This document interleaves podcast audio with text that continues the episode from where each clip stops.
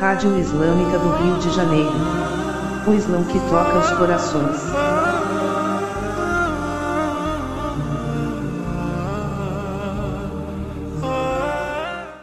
Assalamu alaikum, meus irmãos. A diferença entre o Irfan e o sufismo, embora não tendo assim uma grande diferença, é porque o objetivo final é o mesmo, uh, só que diferem os métodos da sua prática.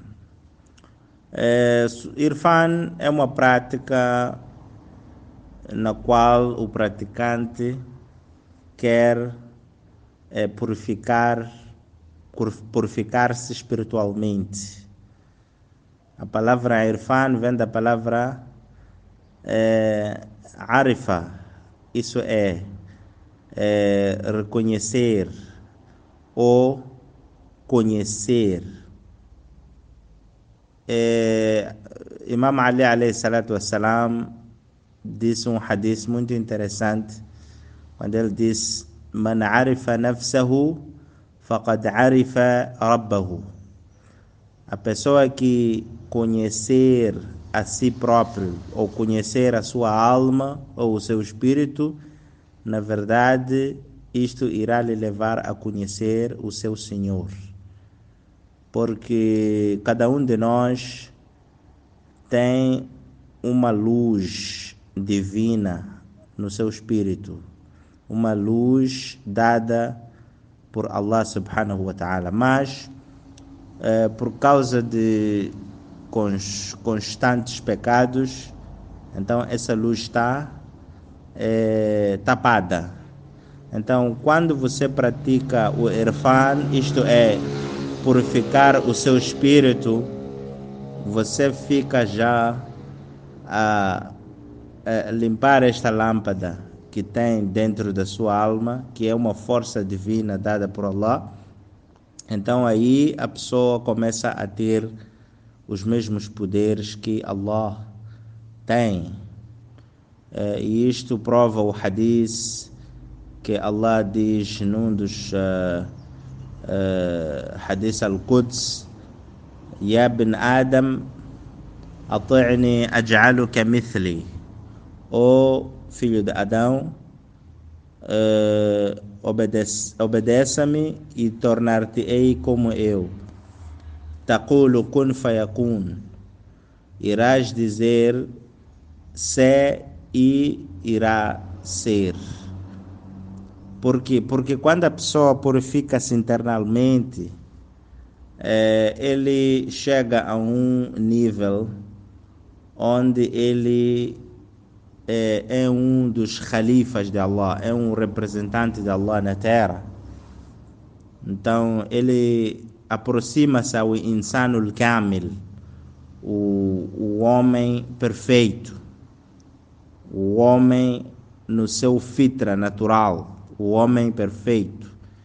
E este homem perfeito é o Muhammad sallallahu alaihi wa alihi, a quem Allah diz: "Laqad kana lakum fi rasulillahi uswatun hasana". O homem perfeito que todos nós tentamos em emular é o profeta Muhammad, porque é, entre nós e Allah o mediador é o Muhammad, porque este Muhammad é, é a primeira criatura de Allah subhanahu wa ta'ala nós acreditamos que Allah criou uma coisa chamada Nur Muhammadi, a luz do Muhammad. Isto significa que todos os seres conectam-se a Allah através desse Nur Muhammadi, que é o Insanul Kamil. O Insanul Kamil, o único, é o Muhammad. Então, todos os profetas e todos os seres humanos e todos os seres vivos não tem como chegar a Allah senão através do Muhammad. Right? Então, o insanul kamil que todos nós eh, eh, nos esforçamos a tornar-se ou a aproximar-se a ele é, é o Nuro Muhammad. E neste Nuro Muhammad, é, é onde se encontra o, o, o, o Maqamul Mahmud, Maqamul Mahmud, a posição mais louvada, é? Maqam Mahmud, é por isso ele é Muhammad, a posição louvada, a posição mais louvada é essa posição do Muhammad. Então, a diferença entre o sufismo eh, e o Irfan é que eh, o sufismo sunita você tem que ter um murshid, um líder espiritual. Mas agora, o perigo disso é se este homem que tu segues para te mostrar o caminho estiver errado, você também irá estar errado. Aí é que está o perigo. O perigo. Uh, porque no sufismo sunita você tem que desligar o seu intelecto. Você não pode usar o seu intelecto, uh, o seu raciocínio. Você deve praticamente seguir cegamente ao seu sheikh, ao seu murshid. E isso é muito perigoso, porque aí estaria já é, desperdiçar o aql que Allah subhanahu wa ta'ala te deu. É, no sufismo sunita, se tu, por exemplo, ter uma.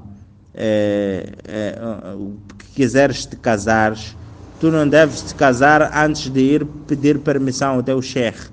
E se o teu sheikh é, disser que não deves te casar, prontos, aí o seu aql não funciona mais. O que o sheikh disse é critério. Então aí isso não vai de acordo com a Sharia. A pessoa não deve é, negligenciar o seu próprio intelecto a confiar no intelecto de outra pessoa. Então, no, no Shia, é, você pratica tudo baseado é, naquilo que você compreende, naquilo que você lê, naquilo que você procura investigar, está a perceber? E, e aí você vai aplicar, é, obviamente, o teu intelecto. Então, o Irfan e o é, Sufismo é a mesma coisa com o, é, o objetivo final de alcançar a Deus e purificar-se espiritualmente, só que a diferença é que no sunismo é, a pessoa não usa o seu intelecto, a pessoa usa o intelecto do seu murshid, o seu guia espiritual, é, e no Shia a pessoa deve usar o seu aql baseado naquilo que ele for a investigar. Queria também adicionar, meus irmãos, que o Irfan é o objetivo pelo qual todos nós fomos enviados. Quando Allah subhanahu wa ta'ala diz وما خلقت الجن والإنس إلا ليعبدون os mufassirins interpretam e liya'rifun não criamos o ser humano assim como os gêmeos senão para a adoração e aqui a palavra é, adoração os mufassirins interpretam como Learifun, porque como irás tu adorar um Senhor que não o conheces? Não faz sentido. Você não irá adorar um Senhor que tu não conheces. Por isso, um desses dias, Amirul Mu'minin Ali ibn Abi Talib foi perguntado por um dos seus companheiros: oh Ali, será que tu já viste Allah, será que tu já viste o teu Senhor? Imam Ali disse que, oh, como é que eu vou adorar um Deus que eu nunca vi? E aquela pessoa ficou ainda mais confuso. Então Imam Ali eh, interpretou e explicou que eh, eu vi, eu conheço o meu Senhor e eu vi o meu Senhor não com esses olhos da carne, mas sim com os olhos do coração. Então, o Irfan é o objetivo pela qual eh, nós fizemos todas as práticas, todos os ibadats. O objetivo do zakat é purificar-se a si próprio. Né? é, Allah subhanahu wa ta'ala é, no Surat Shams, no Surat Shams ele diz قد أفلح من زكاها na verdade triunfante é quem purificou a sua alma, purificou o seu espírito.